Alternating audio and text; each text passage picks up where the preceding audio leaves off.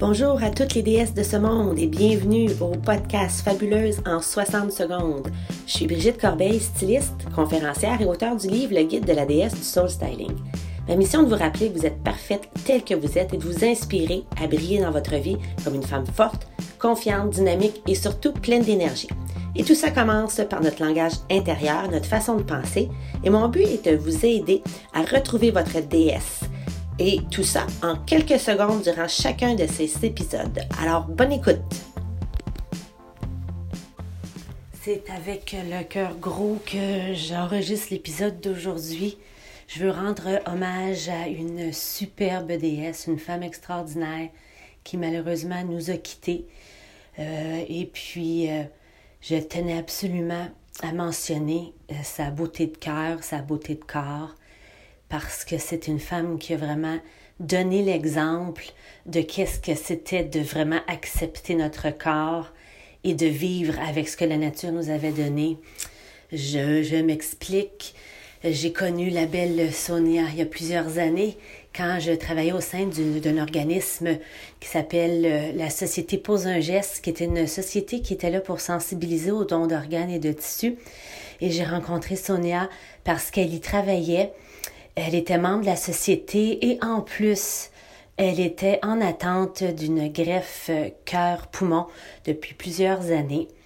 Et puis, euh, elle devait être branchée sur de l'oxygène 24 heures sur 24. Alors, euh, ce que ça faisait dans sa vie de tous les jours, c'est que ça limitait ses déplacements. Elle n'avait pas assez d'énergie et de souffle pour faire ce que nous, on prend pour acquis de ce qu'on fait tous les jours. Pour elle, faire une épicerie, euh, c'était une aventure.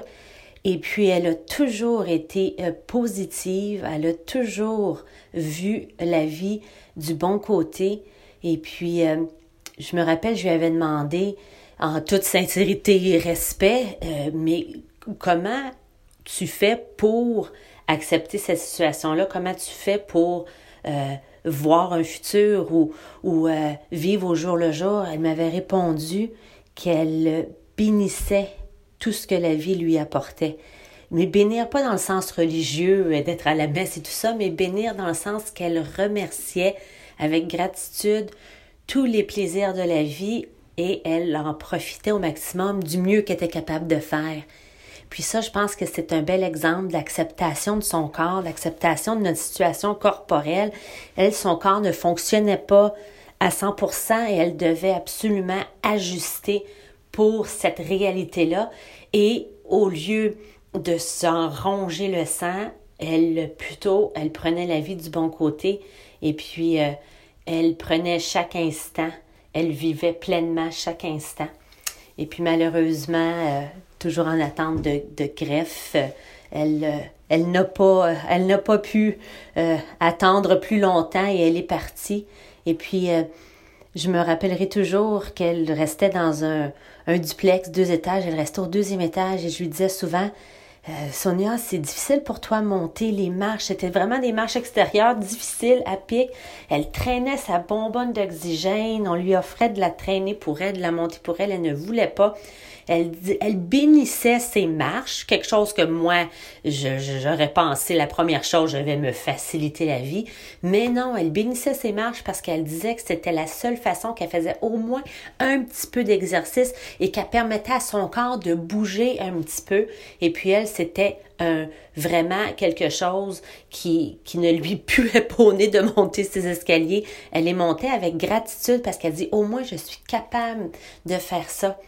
Alors, je veux lui rendre hommage parce qu'elle a vraiment euh, été euh, un exemple dans ma vie de l'acceptation de soi avec les contraintes qu'on a, avec les limitations qu'on a et d'être quand même bien dans sa peau et d'être capable de fonctionner sans s'arrêter avec ces épreuves-là. Et puis, je pense que c'est un exemple extraordinaire des femmes qui nous, qu'on prend pour acquis de respirer, on prend ça pour acquis. Mais pour elle, c'était pas pour acquis parce que branchée sur l'oxygène 24 heures sur 24, si, quand elle sortait, elle traînait la bonbonne, mais s'il arrivait un pépin mécanique avec la bonbonne et puis que son oxygène était coupé, eh bien, elle avait 30 minutes, c'est ce qu'elle me racontait, elle avait 30 minutes avant d'avoir un secours, avant de ne plus être capable de respirer. Mais quel, quel stress de, de, de sortir. Mais elle, pas du tout. Elle dit, si jamais ça m'arrive, je vais tout simplement m'étendre par terre, je vais attendre les secours et je vais respirer calmement et tranquillement pour garder le plus d'oxygène possible. C'était extraordinaire, sa vision de la vie.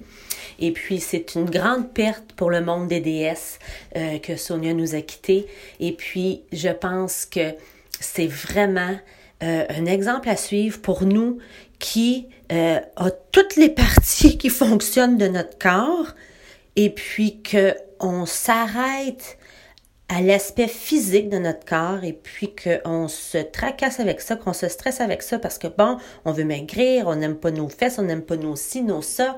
Quand il y a quelqu'un d'aussi extraordinaire qui a vécu avec avec une, une épreuve comme ça à tous les jours. Et puis elle, elle était absolument magnifique. Elle était toujours bien mise. Quand elle sortait, elle se maquillait, elle se préparait, elle était toujours bien habillée. Euh, je vous dirais pas, pas carte de mode à, à designer tout ça, mais elle était toujours bien mise. Elle était toujours mise en valeur.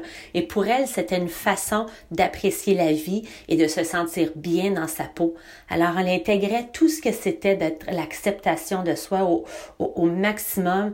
Et pour moi, c'est, c'est euh, un hommage que je veux lui faire pour dire, euh, faudrait toutes avoir la même capacité d'accepter son corps, d'accepter ce que la nature nous a donné puis des fois, la nature nous joue des tours, puis elle nous donne des choses que peut-être qu'on on, aimerait ne pas avoir, mais on les a, faut vivre avec. Puis comme elle disait, quand la vie te donne des citrons, tu fais de la limonade.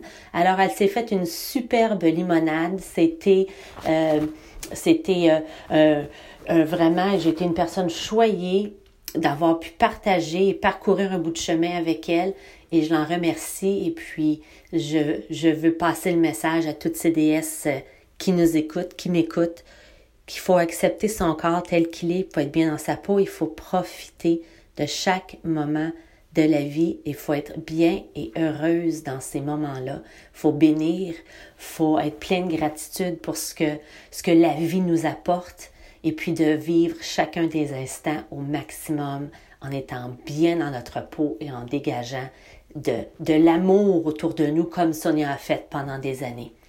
Alors, euh, je dis un au revoir à Sonia. Merci d'avoir été là pour moi. Et puis, tu seras toujours dans mon cœur. Bonne journée, les déesses.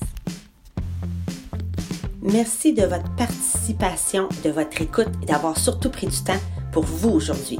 Du temps pour vous aimer, vous apprécier un peu plus. Ce parcours n'est pas facile, je le sais par expérience. Je partage mon histoire, mon parcours et mes embûches dans mon livre Le guide de la déesse du soul styling. Pouvez-vous le procurer à soulstyling.ca par oblique livre. J'espère que mon histoire vous inspirera à honorer la déesse parfaite que vous êtes déjà et que votre brillance soit toujours avec vous. À la prochaine!